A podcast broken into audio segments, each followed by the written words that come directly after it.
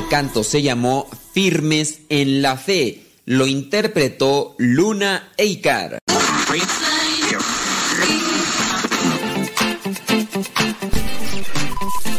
Los sonidos se han alineado. Estás a punto de escuchar el programa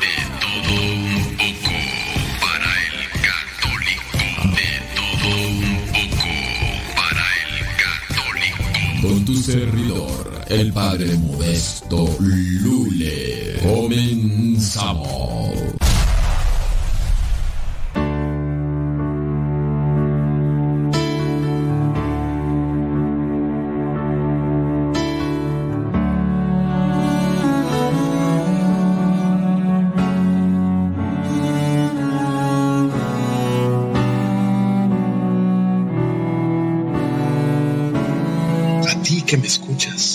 Saluda Irán Limón y te quiero decir que Dios tiene un propósito especial para tu vida.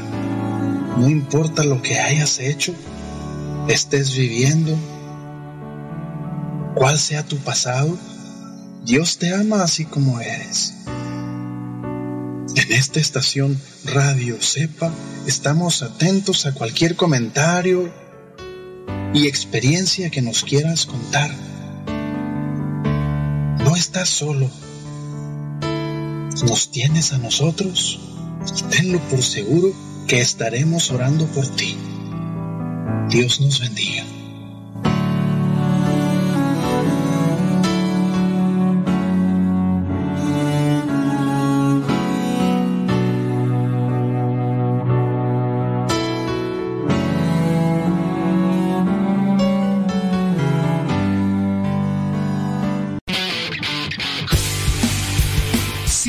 Twitter y Facebook. Búscanos como Radio Cepa.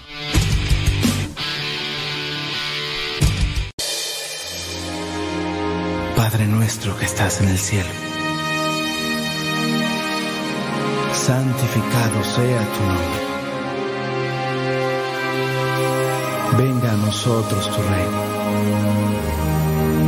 Hágase tu voluntad en la tierra como en el cielo. Danos hoy nuestro pan de cada día. Perdona nuestras ofensas, como nosotros también perdonamos a aquel que nos ofende. No nos dejes caer en la tentación.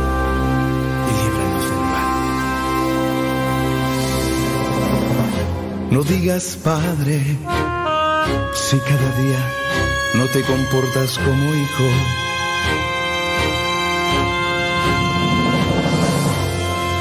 No digas nuestro si vives aislado, solo en tu egoísmo.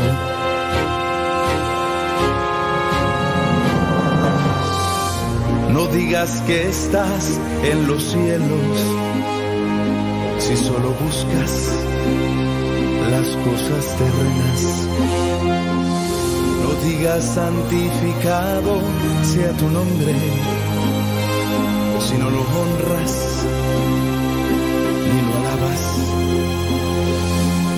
No diga venga a nosotros tu reino, si lo confundes con el éxito material.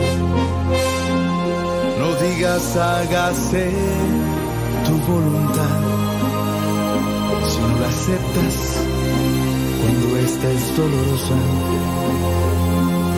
No digas danos hoy nuestro pan de cada día. Si no te preocupas y lo compartes con alegría, no digas perdona nuestras ofensas. Cuando guardas rencor al que está cerca, no digas líbranos de toda tentación cuando todavía tienes la intención de seguir pecando. No digas líbranos de todo mal cuando todavía tomas partido por él. Digas amén si no has entendido o no has tomado en serio. Al Padre nuestro, al Padre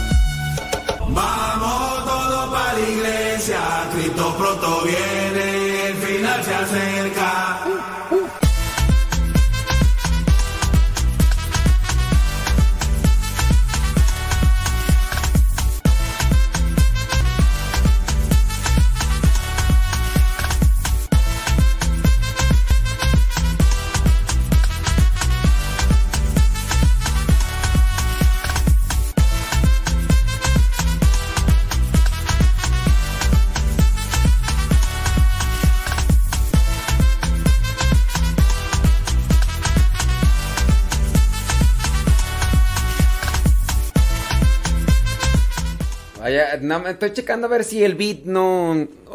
Hoy, no fui a caminar. Hoy no fui a caminar. Porque estoy preparando el guion para el video que me piden allá en la otra estación de radio. Em, y da también.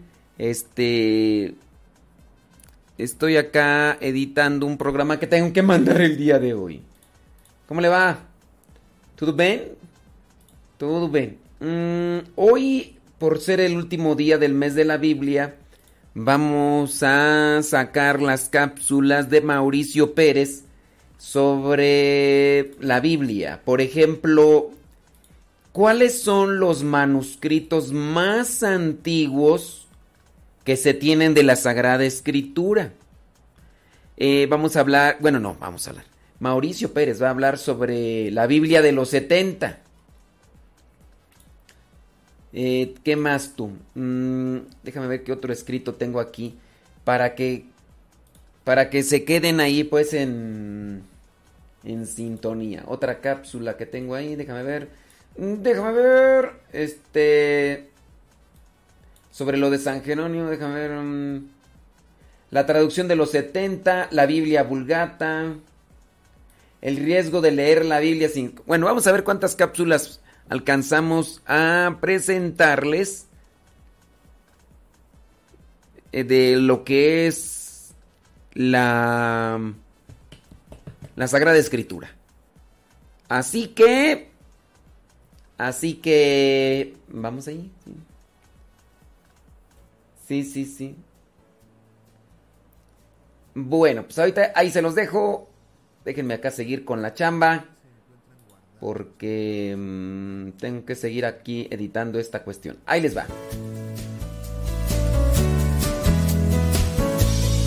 Me han preguntado en mi consulta, ¿dónde se encuentran guardados los libros originales de la Santa Biblia? Lo que te puedo decir es que estos no existen. Los textos originales, los manuscritos originales no existen y si existen, Nadie sabe dónde están, nadie los ha encontrado, todavía nadie los ha descubierto, ningún arqueólogo los ha encontrado. Pero lo que sí te puedo contar es que los manuscritos más antiguos que conocemos de los libros de la Santa Biblia son varios, son muy importantes para el estudio de la Santa Biblia y son relativamente recientes, comprendiendo los miles de años de historia del pueblo de Dios. Los manuscritos más antiguos que conocemos, por supuesto, son los que se encontraron en las cuevas de Qumran, allá por el Mar Muerto, los famosos rollos de Qumran, estos pergaminos que fueron encontrados en 1947 apenas, fíjate, por dos pastores que entraron a una cueva y por casualidad se encontraron se les escapó una cabra, se metió a una cueva, ellos la andaban buscando a su cabra y se encontraron unas vasijas y en las vasijas estos pergaminos.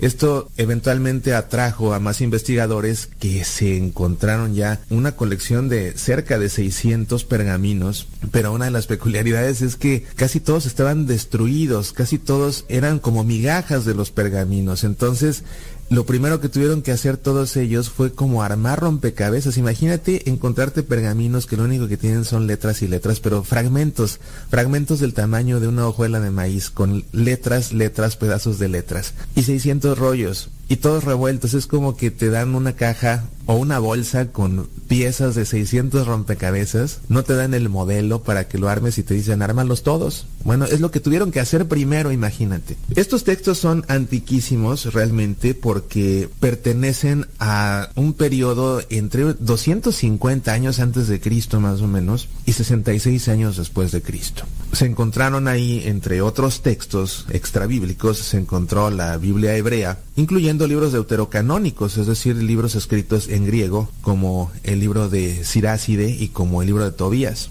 Otro códice muy importante es el Código Vaticano, el Codex Vaticanus. Se llama así porque se encuentra en el Vaticano, pero nadie sabe a ciencia cierta dónde fue descubierto ni por quién. La referencia escrita más antigua que se ha encontrado a este Códice Vaticano está en el Vaticano mismo, en el catálogo más antiguo que existe de la Biblioteca del Vaticano, que data de 1475. La primera vez que alguien escribió todo el catálogo de todos los libros y textos que se contenían en la Biblioteca Vaticana, registró ya este Códice Vaticano, pero no se sabe, te digo, quién lo descubrió, ni cuándo, ni dónde. Es un texto sumamente completo, aunque no tiene la Biblia entera, le falta una buena parte del libro del Génesis, le faltan algunos salmos, es un texto que está escrito a mano en griego, en un pergamino muy fino, aparentemente de piel de antílope, y tiene la peculiaridad de que está escrito en un estilo propio de aquellos tiempos, eh, te estoy hablando de los años correspondientes al siglo IV, los años 300 y tantos. De esa fecha es este Códice Vaticano. Bueno, te decía, la manera como está escrito es que está escrito en griego, pero las palabras no están separadas, no hay espacios entre las palabras, no hay puntos ni comas. Tú ves este Códice Vaticano y lo que te encuentras es una serie interminable de letras griegas y de ahí tienes tú que descifrar palabra por palabra para poder estudiar el texto. Otro códice muy importante es el códice sinaítico. Este códice sinaítico es un poco posterior al códice vaticano, que junto con otro códice que se llama el códice alejandrino, contienen las copias más antiguas del Nuevo Testamento completo. Como te digo, los códices no contienen la Biblia completa porque se han perdido algunos fragmentos que nadie ha encontrado o que quizás fueron destruidos. De manera que entre el códice sinaítico y el códice alejandrino, que pertenece al siglo V, se tiene ahí en conjunto la colección completa del Nuevo Testamento más antigua que existe. Este códice sinaítico fue encontrado en el monasterio de Santa Catalina, en el monte Sinaí por una persona que fue comisionada por el zar ruso en 1844 para viajar al monte Sinaí porque el zar estaba convencido de que se encontrarían muchos manuscritos importantes y en efecto así fue. Pero lo interesante es que esta persona que fue a Egipto a buscar estos pergaminos encontró primero que nada una buena colección de pergaminos que estaban ya para tirar a la basura. De hecho, estaban en un conjunto de basura que estaba destinada para ser quemada, imagínate, ahí se encontró unos pergaminos. A partir de ahí comenzaron a investigar y se encontraron que había una especie de sótano que nadie había descubierto antes en ese mismo monasterio de Santa Catalina y ahí fue donde se encontraron ya todos estos pergaminos que corresponden al códice sinaítico. Originalmente estuvo conservado en Rusia por mucho tiempo, pero en 1933 la Unión Soviética le vendió este códice a la Biblioteca Británica.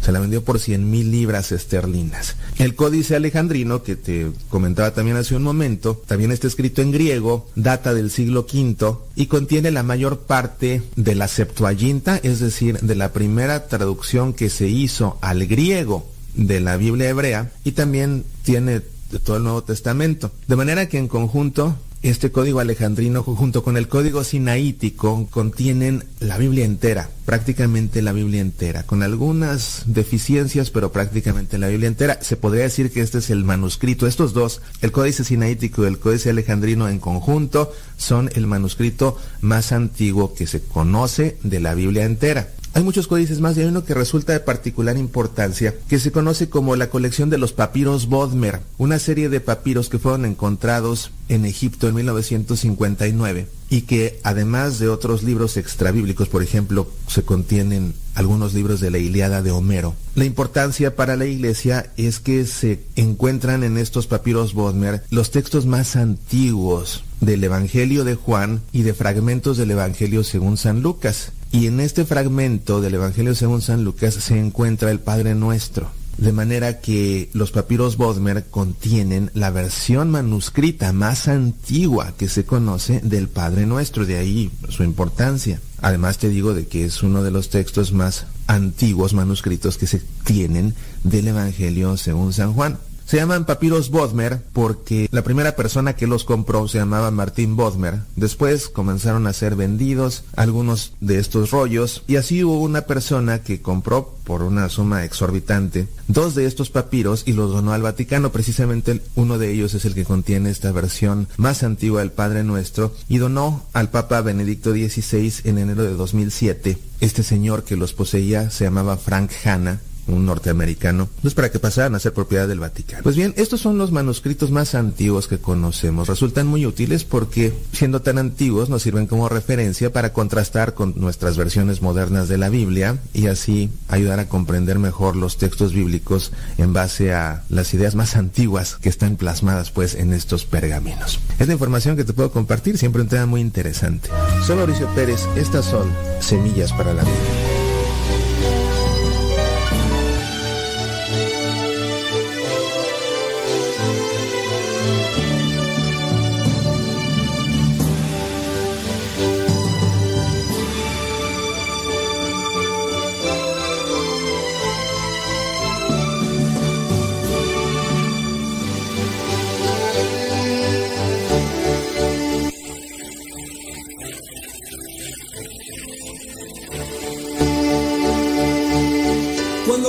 Cuenta de quién eres y valores lo mucho que tienes. Cuando renuncies a aquello que te hace perder tu tiempo y descubras que todo lo que hiciste estuvo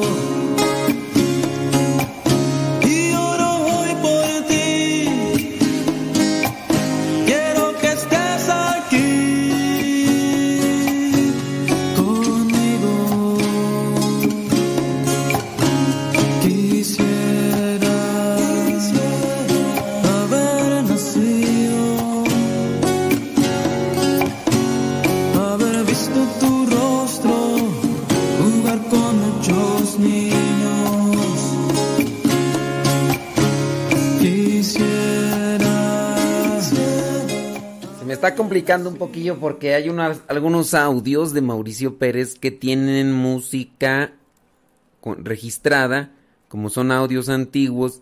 Entonces, tengo que procesar el audio separando la música de su voz y después cuando ya guardo la voz, después tengo que pasarla a la edición para... Por eso es que aguántenme las carnitas. Y, ahorita les voy a ir. Mira, pues, hombre, ahí viene la explicación de la Biblia de los 70.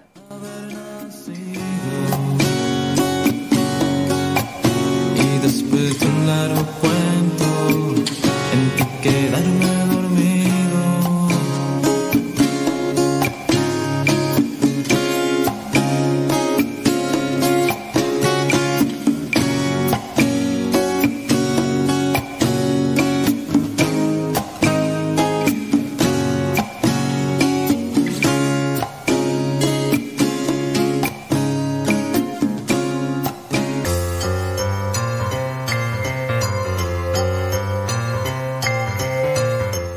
la pregunta sobre la jerarquía de la iglesia. Creo que no eché esa trivia, un día la voy a hacer. La pregunta sobre la jerarquía de la iglesia, voy a hablar sobre el obispo. ¿Qué significa la palabra obispo? ¿Qué significa la palabra obispo? Ahí te van tres opciones. Significa vigía, significa apóstol o significa sucesor. ¿Qué significa la palabra obispo, vigía, apóstol o sucesor? Te doy unos cuantos segundos para que nos puedas responder a esta trivia católica. Bueno, pues eh, te di unos cuantos segundos, yo espero que hayas respondido con, con certeza. La palabra obispo, si tú dijiste que la palabra obispo significa apóstol, déjame decirte que no. Si tú dijiste que la palabra... Sí, el, obispo es un sucesor del apóstol. Los apóstoles, solamente hubo 12 apóstoles. Bueno, los obispos son sucesores de los apóstoles, pero la palabra obispo no significa apóstol, tampoco significa sucesor. La palabra obispo no significa ni apóstol ni sucesor. qué significa la palabra obispo. Vayámonos a la etimología. La palabra obispo proviene del griego episcopus. Episcopus. Del griego archiepiscopus viene arzobispo u obispo principal. Pero la palabra episcopus está formada de la palabra griega epi, que significa arriba, y también de scopus, que significa observador. Entonces entendemos que obispo, el obispo es alguien que observa desde arriba. La palabra obispo vendría a ser algo así como un vigía. El vigía está en lo alto, observando, cuidando, así como aquel vigía que está atento para que no vaya a sufrir alguien un accidente o está cuidando y resguardando, así como existían antes los vigías que se colocaban en lo alto de una torre, en lo que eran las murallas que se construían alrededor de los pueblos, y ahí estaba el vigía, observando desde arriba por si miraba llegar a algún enemigo, inmediatamente avisaba. Prácticamente esa es la función de un obispo, cuidar del pueblo de Dios, cuidar de los cristianos, de los sacerdotes, cuidar de todo lo que acontece en la diócesis, que por cierto ya en algún momento vamos a hacer la trivia de la diócesis. Y ya solamente decimos, obispo significa aquel que mira desde lo alto, desde arriba, que vendría a ser como el vigía.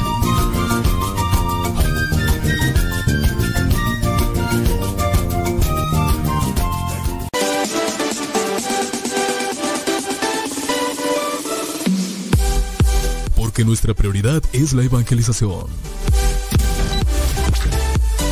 Transmitimos las 24 horas del día. Los 365 días del año. Llegando hasta tus oídos en las diversas plataformas digitales. Sigue en sintonía de Radio Cepa, una radio que forma e informa.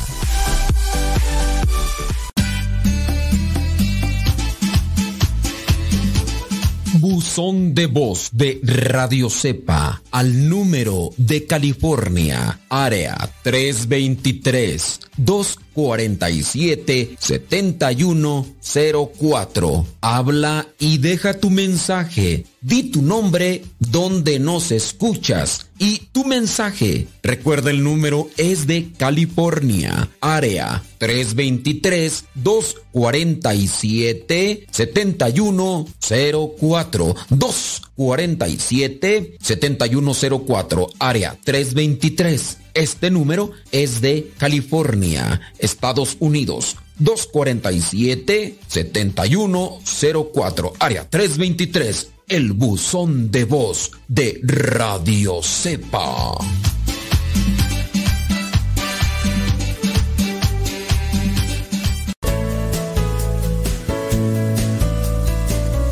La pregunta simplemente es, ¿qué es la traducción de los 70 o la versión de los 70 o la Septuaginta como se conoce en latín? Esta edición de los 70 fue la primera traducción que se hizo de las Sagradas Escrituras del original en hebreo al griego. Una traducción que se realizó entre finales del siglo IV y el siglo I antes de Jesucristo y que se llevó a cabo precisamente por 70 o para ser precisos por 72, eruditos judíos que hicieron la traducción para ofrecer un texto a la comunidad judía que habitaba en Alejandría, muchos de ellos judíos conversos de otras religiones, dado que en aquel tiempo en aquella región después de la conquista de Alejandro Magno, era el griego la lengua franca de aquella región, de tal manera que resultaba conveniente ofrecer un texto en este idioma oficial de la región. Simbólicamente, estos 70 o 72 eruditos representan o recuerdan aquellos 70 ancianos que subieron con Moisés al Sinaí cuando éste recibió las tablas de la ley. 70 ancianos a los cuales posteriormente se añadieron otros dos, sumando 72. para que hubiera representación pareja de todas las tribus de Israel. Así eran seis ancianos representantes de cada tribu, al igual que seis eruditos representantes de cada tribu, desarrollando esta traducción del hebreo al griego. Esta traducción incluyó todos los textos del canon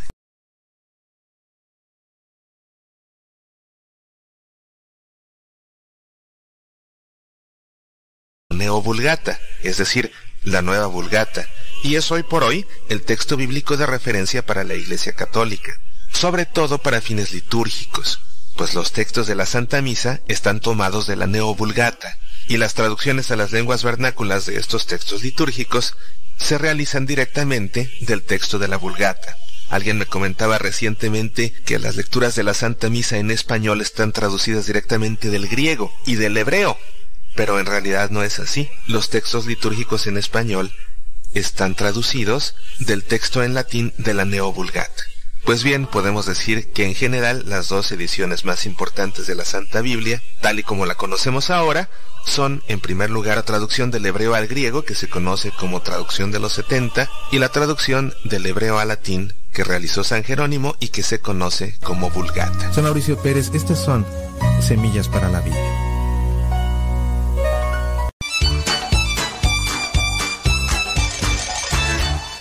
Estás escuchando la CEPA, la estación de los misioneros servidores de la palabra.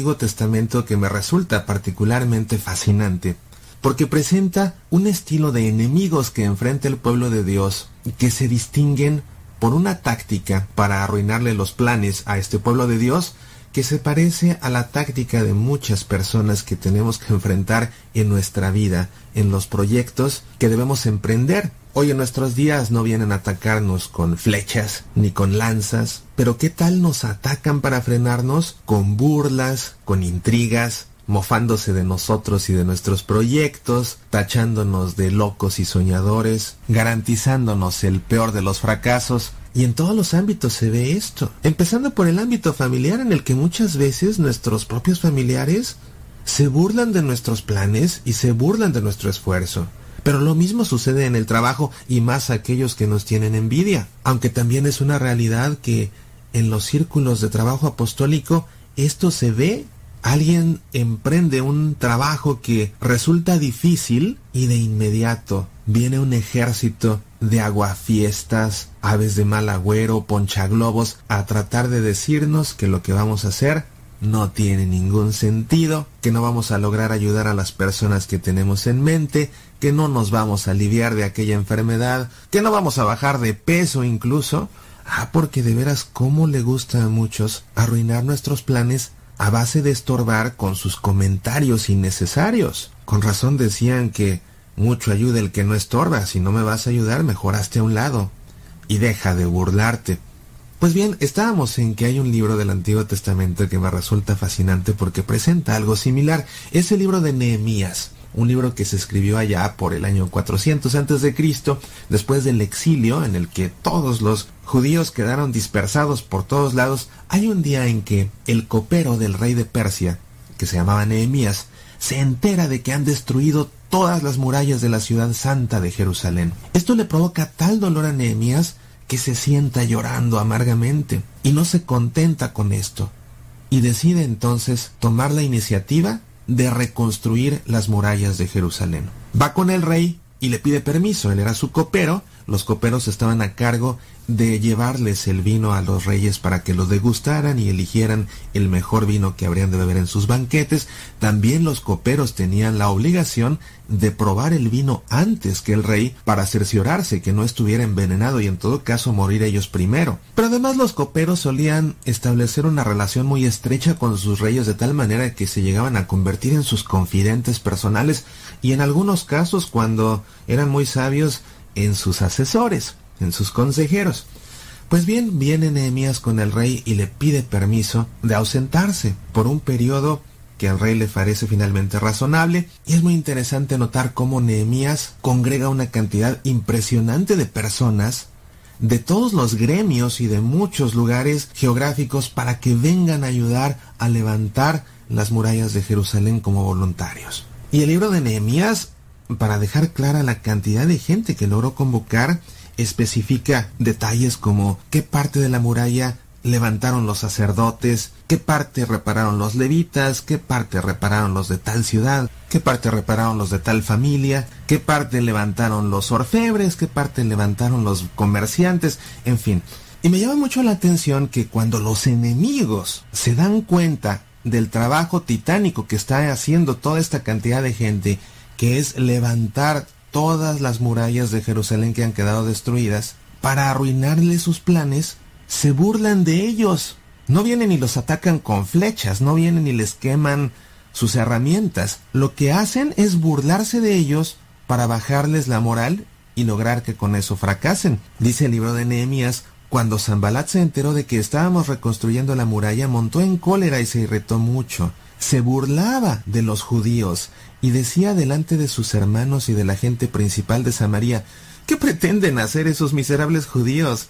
¿Es que quieren terminar en un día? ¿Van a dar vida a estas piedras sacadas de montones de escombros y calcinadas? Tobías el amonita que estaba junto a él dijo, déjales que construyan, que si un chacal se alza abrirá brecha en su muralla de piedra. Era la manera como querían echarles abajo la obra, burlándose de ellos para bajarles la moral, para desanimarlos y que una vez que cayeran en el desaliento, desistieran. Nosotros en la vida enfrentamos esa cantidad de enemigos en diferentes ocasiones cuando estamos emprendiendo proyectos buenos. tan buenos como bajar de peso, de recuperar la salud es algo bueno, o tan buenos como emprender un proyecto que nos va a ayudar a crecer en el trabajo, o tan buenos como una iniciativa apostólica que nos va a ayudar a beneficiar a muchas personas. Y así nosotros nos enfrentamos con estos hijos de Zambalat, que vienen a burlarse de nosotros como aves de mal agüero, como aguafiestas, como ponchaglobos, a bajarnos la moral para que fracasemos. La respuesta de todos estos hombres que reconstruían las murallas de Jerusalén era orar, orar a Dios, y con esto ellos se mantenían. Terminaron entonces de construir las murallas y llegó el tiempo de regresar a ocupar la ciudad santa, pero muchos tenían miedo de hacerlo. Hubo algunos que incluso lo echaron a la suerte para ver quién regresaba y quién se quedaba fuera. Y cuando por fin volvieron a habitar Jerusalén, Nehemías los congregó junto con el sacerdote Esdras y les vuelven a leer toda la ley de Dios de manera formal, de manera solemne, para reconstituir su religión. Ya habían vuelto a ocupar ellos la ciudad santa de Jerusalén. Y en medio de esta ceremonia religiosa se da cuenta Nehemías de que toda la gente está triste y cabizbaja. ¿Será acaso que las burlas de aquellos enemigos hicieron mella en su estado de ánimo y a pesar de haber terminado su labor se sentían inseguros? y tenían miedo de volver a ser atacados y devastados y estaban tristes en lugar de estar contentos. Parece que de alguna manera entonces las burlas de todos estos enemigos los afectaron. Entonces Nehemías los alienta con una frase contundente, maravillosa, poderosa. Les dice Nehemías que no estén tristes, porque la alegría del Señor es nuestra fuerza. La alegría del Señor es nuestra fuerza.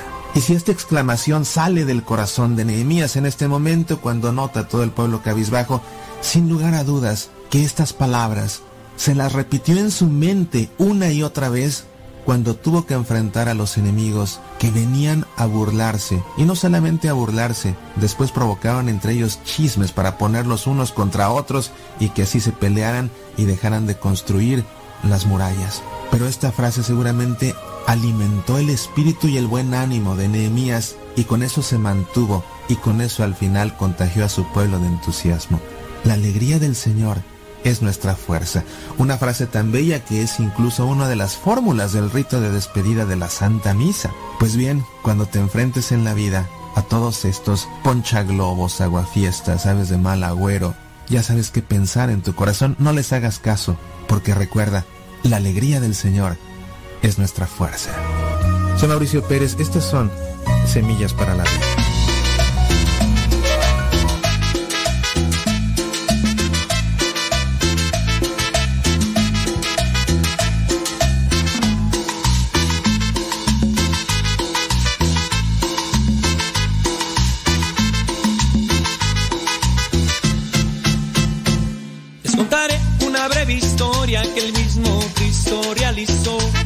Era la hija de un tal Jairo que de a lo extraño ella murió. Él le decía está dormida, pero la gente de él se rió. Pero para su gran sorpresa, el mismo Cristo la despertó. Ese Jesús es el que quiero presentarte con amor. Él cambiará toda tu vida y te dará la salvación.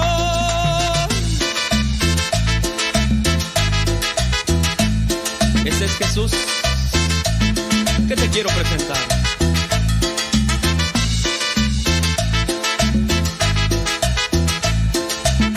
Y ahí te otra historia, escúchala. Te contaré otra breve historia que Jesús realizó. Una mujer que 12 años por hemorragias ella sufrió. Solo tocó poco del manto y en ese instante ella sanó. Pero Jesús les preguntaba, alguien a mí me tocó. Ese Jesús es el que quiero presentarte con amor. Él cambiará toda tu vida y te dará la salvación.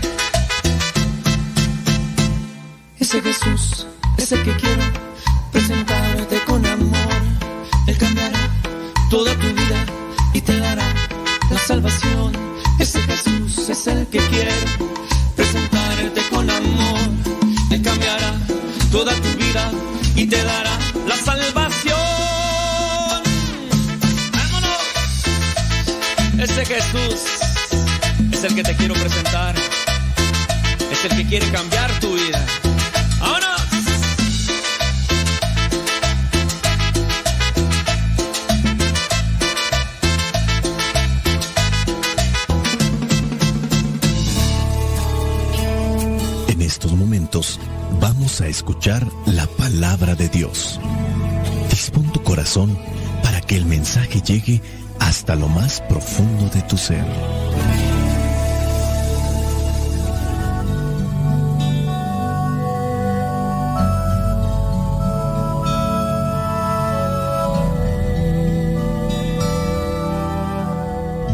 El Evangelio que la iglesia nos presenta para el día de hoy corresponde a Lucas capítulo 10 versículos del 1 al 12. Dice así, después de esto, el Señor escogió también a otros setenta y dos y los mandó de dos en dos delante de él a todos los pueblos y lugares donde tenía que ir. Les dijo, ciertamente la cosecha es mucha, pero los trabajadores son pocos. Por eso pidan ustedes al dueño de la cosecha que mande trabajadores a recogerla. Vayan ustedes, miren que los envío como corderos en medio de lobos. No lleven dinero, ni provisiones, ni sandalias, y no se detengan a saludar a nadie en el camino. Cuando entren en una casa, saluden primero diciendo, paz a esta casa. Y si allí hay gente de paz, su deseo de paz se cumplirá. Pero si no, ustedes nada perderán. Quédense en la misma casa y coman y beban de lo que ellos tengan, pues el trabajador tiene derecho a su paga. No anden de casa en casa. Al llegar a un pueblo donde los reciban, coman lo que les sirvan. Sanen a los enfermos que hay allí y díganles, el reino de Dios ya está cerca de ustedes. Pero si llegan a un pueblo y no lo reciben, salgan a las calles diciendo, hasta el polvo de su pueblo que se ha pegado a nuestros pies, lo sacudimos como protesta contra ustedes. Pero sepan esto, que el reino de Dios ya está cerca de ustedes. Les digo que en aquel día el castigo para ese pueblo será peor que para la gente de Sodoma. Palabra de Dios. Te alabamos, Señor. Señor Jesucristo, nuestro divino Salvador, gracias te damos por tu infinito amor. Te escuchamos en la palabra, te recibimos y adoramos en la Eucaristía, servimos en los hermanos.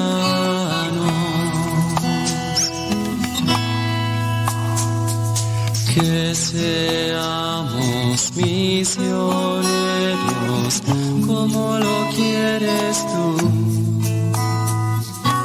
enseñando a los hombres el fuego de tu amor.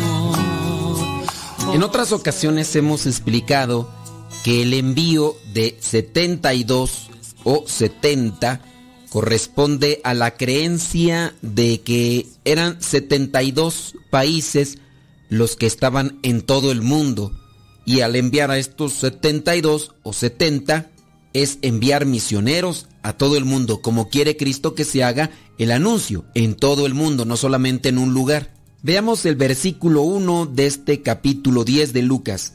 Después de esto el Señor escogió también a otros 72 y los mandó de dos en dos delante de él a todos los pueblos y lugares donde tenía que ir.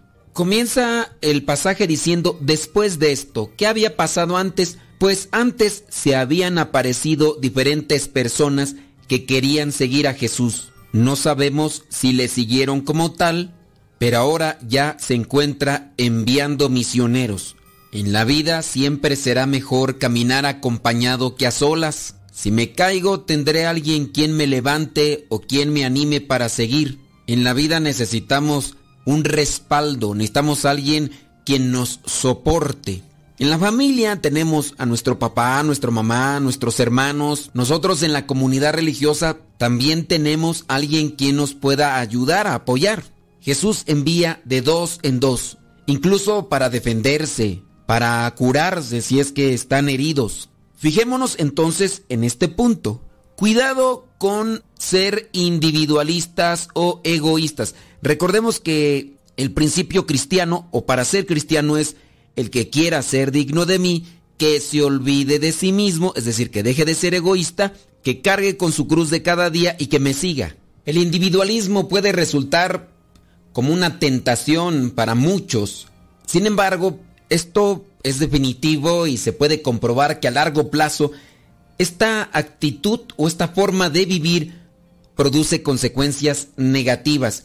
Y aunque estemos viviendo bajo el mismo techo, podemos estar viviendo en ese individualismo porque estamos sumergidos en nuestro celular, en nuestra computadora o en nuestro televisor. Hay muchas consecuencias negativas.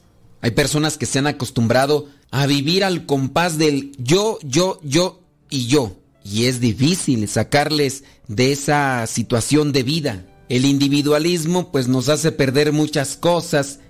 Por ejemplo, entre ellas la sensación de felicidad. Esta felicidad que surge cuando hacemos algo por el deseo de hacer feliz a otra persona. Esa felicidad no la vamos a experimentar.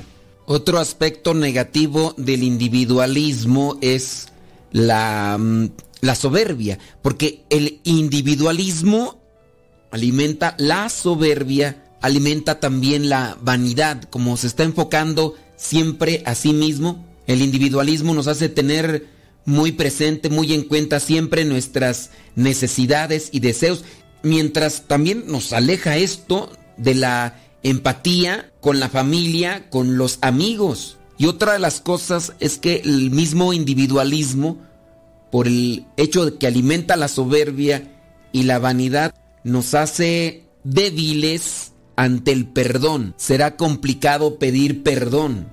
Cuando se es humilde, cuando reconocemos abiertamente que, que nos equivocamos, incrementamos el optimismo.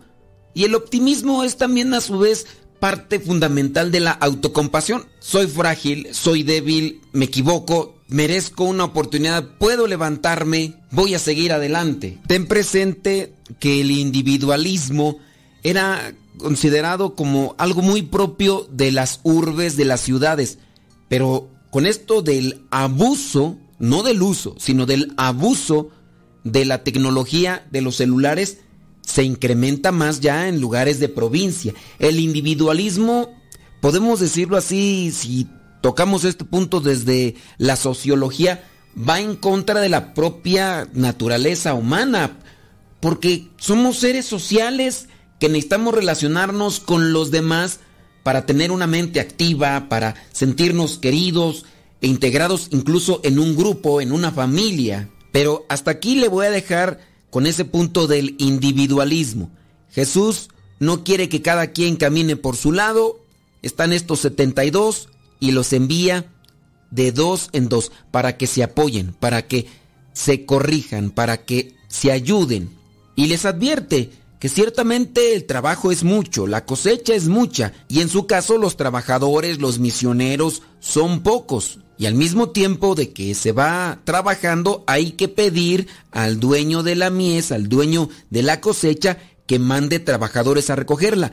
Habíamos mencionado que antes de este capítulo 10, en los versículos del 57 al 62 del 9, aparecen estos hombres que quieren seguir a Jesús o que Jesús los llama, pero que no son capaces de sacrificarse. Y es que cuando uno es individualista, tampoco se quiere sacrificar por los demás. Cuando nos vamos a convertir en misioneros, tenemos o debemos saber que el sacrificio será por la salvación de los demás, pero también como medio de purificación para cada uno de nosotros. Jesús anuncia esto y ya entonces les da la indicación que vayan, pero que tengan presente que se les va a enviar como corderos en medio de lobos. Habrá mucha gente que te va a estar criticando, mordiendo, porque no somos perfectos. Esa no debe ser nuestra bandera de justificación para a todas nuestras equivocaciones decir, soy imperfecto, que levante la mano el que sea perfecto, el que nunca se haya equivocado. No, hay que agarrarnos muy bien de Dios y no bajar la guardia, porque la tarea de misionar no es nada sencillo. Y no te creas que solamente es misionero el que es enviado a otro país o a otro lugar muy distante. Hemos visto ya que la palabra ángel significa enviado y enviado con un mensaje. El misionero es el que lleva un mensaje, está haciendo misión. Jesús dice, vayan y anuncien la buena nueva a todos y cuando uno ya se encuentra anunciando la buena nueva, entonces ya somos misioneros. Es como los integrantes de una orquesta sinfónica. Unos les tocará el violín, otros la trompeta, otros a lo mejor el saxofón o a lo mejor les va a tocar el violonchelo y otros a lo mejor solamente les va a tocar las claves o algún instrumento aparentemente insignificante. Pero es necesario para que la melodía pueda realmente simbrar el corazón de quienes escuchen.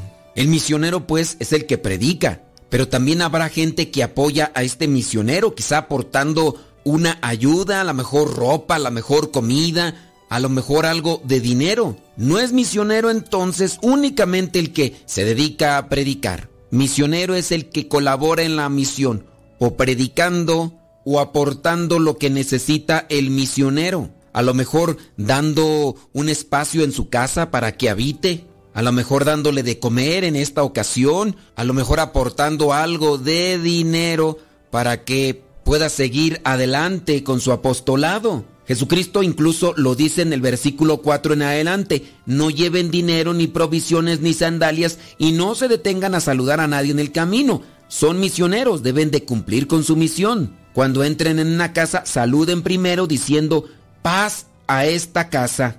Y aquí, si ahí hay gente de paz, su deseo de paz se cumplirá. Hay gente de paz, se conecta. Y entonces esta paz fructifica. Tú llevas la semilla, del otro lado encuentras tierra fértil y hay cosecha. La cosecha del reino de Dios. Ah, pero si del otro lado no hay recepción, no hay disponibilidad en el corazón, pues no te quedes ahí, y ve a buscar a quien sí tenga esa disposición. Nosotros como misioneros tenemos también que asegurar que en nuestro corazón exista aquello bueno de parte de Dios para que cuando nos toque abrir el corazón o el moral, compartamos las cosas de Dios. Y ahí también está un llamado para nosotros los que anunciamos la palabra o los que estamos siendo misioneros de una forma u otra. Abramos nuestro corazón para que Dios nos llene con su gracia y de esa manera nos convirtamos en fieles anunciadores de la buena nueva. Porque puede ser que tengamos mucha disposición, pero si no traemos nada en el moral, vamos a dar pura lástima. Hay que anunciarles pues que el reino de Dios ya está cerca de nosotros. En la medida en que lo recibimos en nuestro corazón, el mensaje y lo ponemos en práctica. Para las personas que no abran su corazón, es como cerrarse a cultivar la paz, la esperanza, y donde no se siembra, habrá mucha hambre, habrá mucha tristeza, pero la necedad pudo más, y después, cuando pase el tiempo, cuando pase la oportunidad, poco se podrá hacer. Convirtámonos pues en mensajeros de Dios, pero antes de eso, asegurémonos que nuestro corazón está lleno de lo que Dios nos regala en su palabra y en sus sacramentos. Cuánto me amas Jesús, qué infinito tu amor, moriste para salvarme. Cuánto me amas Jesús, es tan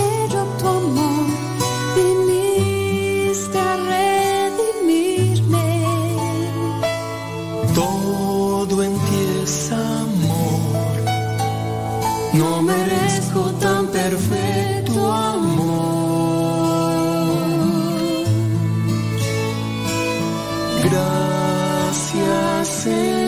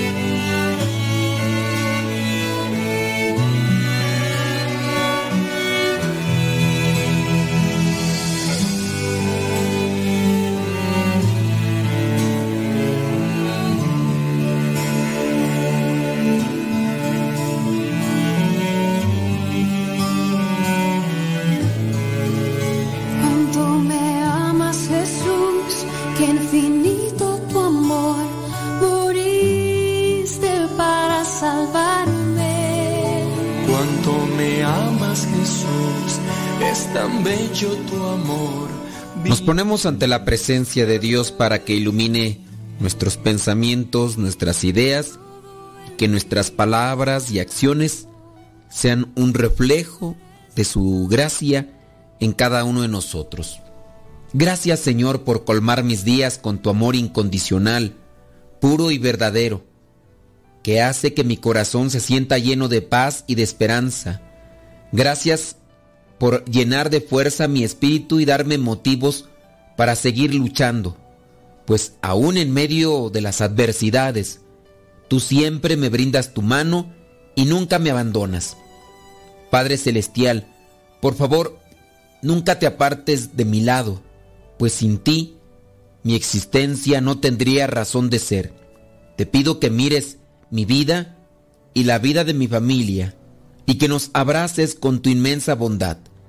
Por favor, cólmanos de tu presencia, tómanos de la mano y ayúdanos a avanzar en el camino que nos llevará a cumplir nuestras metas y más grandes anhelos. En tus manos también pongo nuestras tristezas y necesidades. Te suplico que nos acompañes en cada una de nuestras luchas y nos ayudes a encontrar la salida para cada laberinto. Padre eterno, mi esperanza está puesta en tu palabra y confío en que tú cumplirás tu promesa en mi vida. Tú eres el manantial de fresca agua, donde calmo mi sed y eres la serenidad aún en medio de la más fuerte de las tormentas. Es en ti donde están mi paz y mi liberación. Concédeme la gracia de impregnarlo todo de amor, dejar atrás las cosas que me oprimen, hacer tu evangelio la norma de mi vida, de impregnarlo todo de tu presencia, para que mi tiempo con los que amo y comparto mi vida estén impregnados de tus mismos sentimientos. Quiero ser un auténtico discípulo tuyo. Señor, aprender de lo bueno de ti, a ser libre con la libertad que da tu buena nueva, siempre guiado por la luz del Espíritu Santo que me guía, me renueva, me salva y me transforma. Concédeme la gracia de tener un corazón que ame de verdad, un corazón justo y corazón sincero que busque el bien de todos y no se esconda en las brumas de la soberbia y el egoísmo. Espíritu Santo, fuente de luz, ilumínanos. Espíritu Santo, fuente de luz, llénanos de tu amor. La bendición de Dios Todopoderoso, Padre, Hijo y Espíritu Santo, descienda sobre cada uno de ustedes y les acompañe siempre. Soy el Padre Modesto Lule de los misioneros servidores de la palabra. Vayamos a vivir el Evangelio. Lámpara es tu palabra para mis pasos, mi. Lámpara es tu palabra para mis pasos, luz mi sendero. Luz, tu palabra es la luz.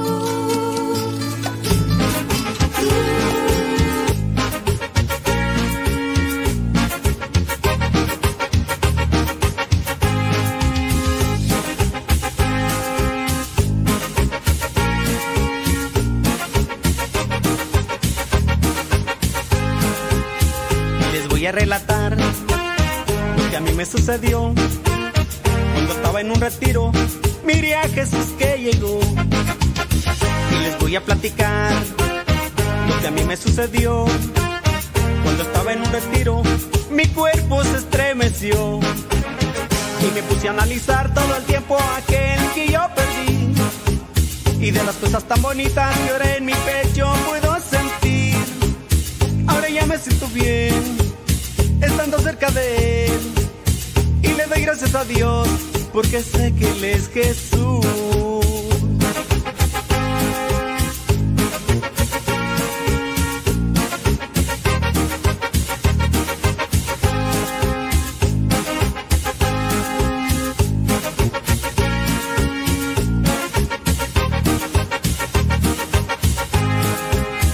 Les voy a relatar sucedió cuando estaba en un retiro.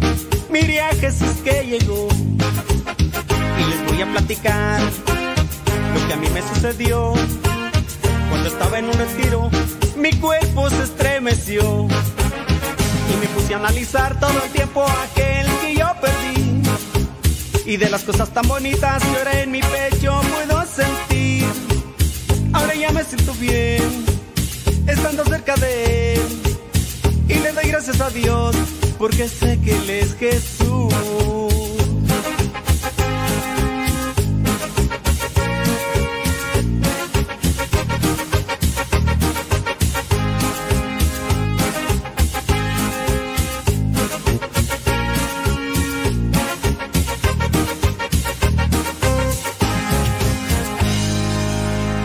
Hay un secreto específicamente cristiano, una clave, un tip específicamente cristiano sobre cómo conservar la paz. Esa pregunta tiene que ver con el Evangelio de hoy, Lucas capítulo 10.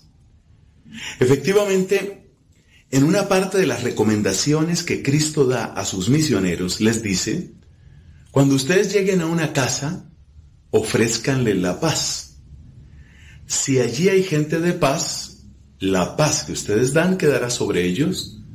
Si no hay gente de paz, la paz de ustedes quedará con ustedes. Es interesante esta palabra de Cristo y vale la pena ponerla en contraste con lo que sucede con otras ofertas de paz. Porque el tema de la paz, la tranquilidad, la serenidad interior, yo creo que es algo que ha acompañado a la humanidad durante mucho tiempo, mucho tiempo. Los griegos, por ejemplo, buscaban una serenidad que a veces llamaban una ataraxia. Es algo así como que nada me afecte. Se parece mucho a esa expresión que se utiliza en Colombia y supongo que en otros lugares para indicar muchas veces con un gesto corporal, eso me resbala. Como quien dice, tengo una coraza, tengo escamas gruesas y bien solapadas, y por consiguiente que me vengan a mí con eso, me resbala. Eso es como la ataraxia, que las cosas no nos afecten y nos resbalen. Pero eso no puede ser cristiano, porque nos damos cuenta que a Cristo las cosas sí le afectaban. Nos damos cuenta que a Cristo sí que le importaba lo que sucedía.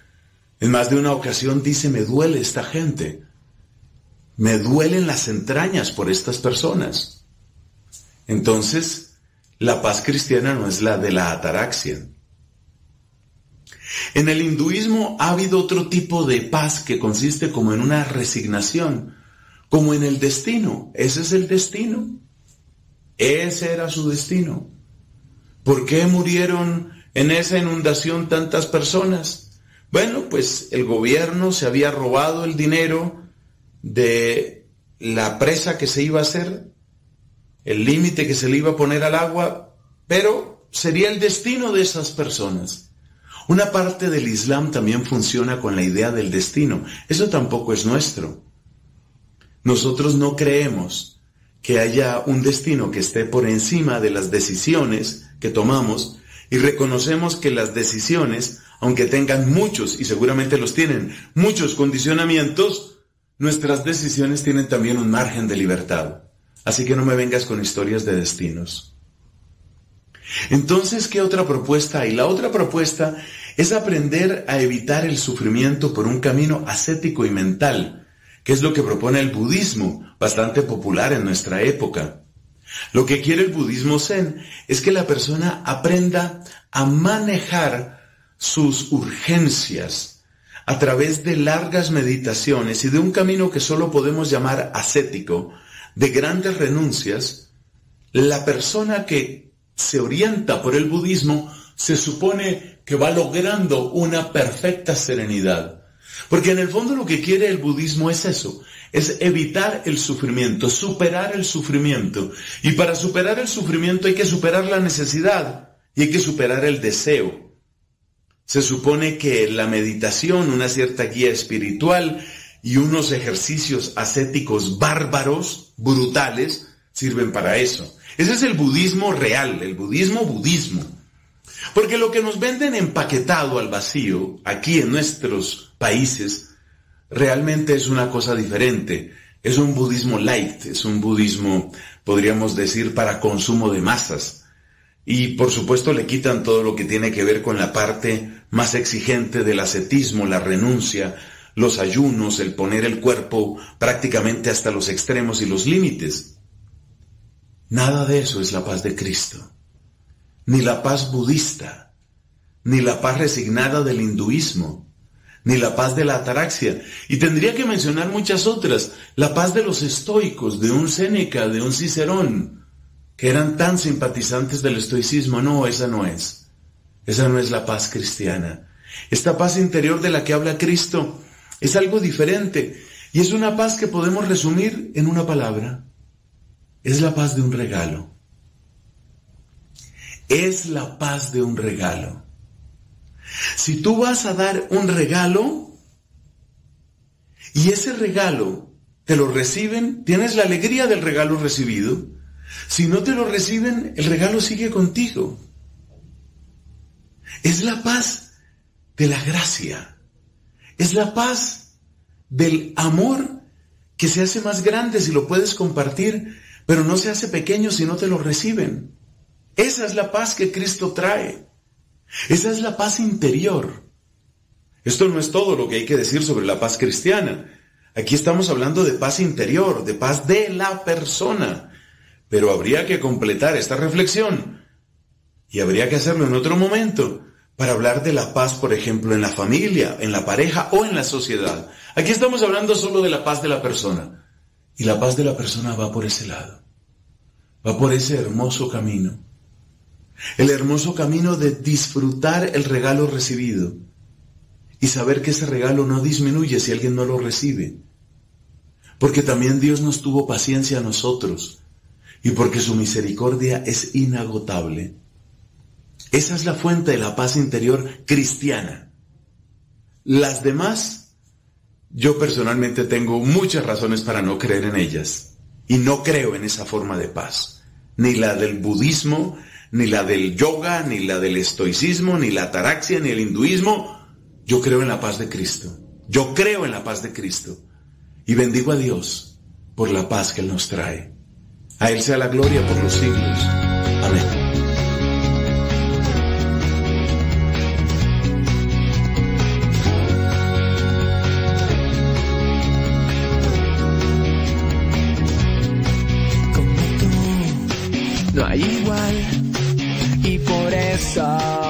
Levantamos tu nombre en alto, porque tú eres dueño de la vida que hoy tenemos y por eso te adoramos y jamás te dejaremos.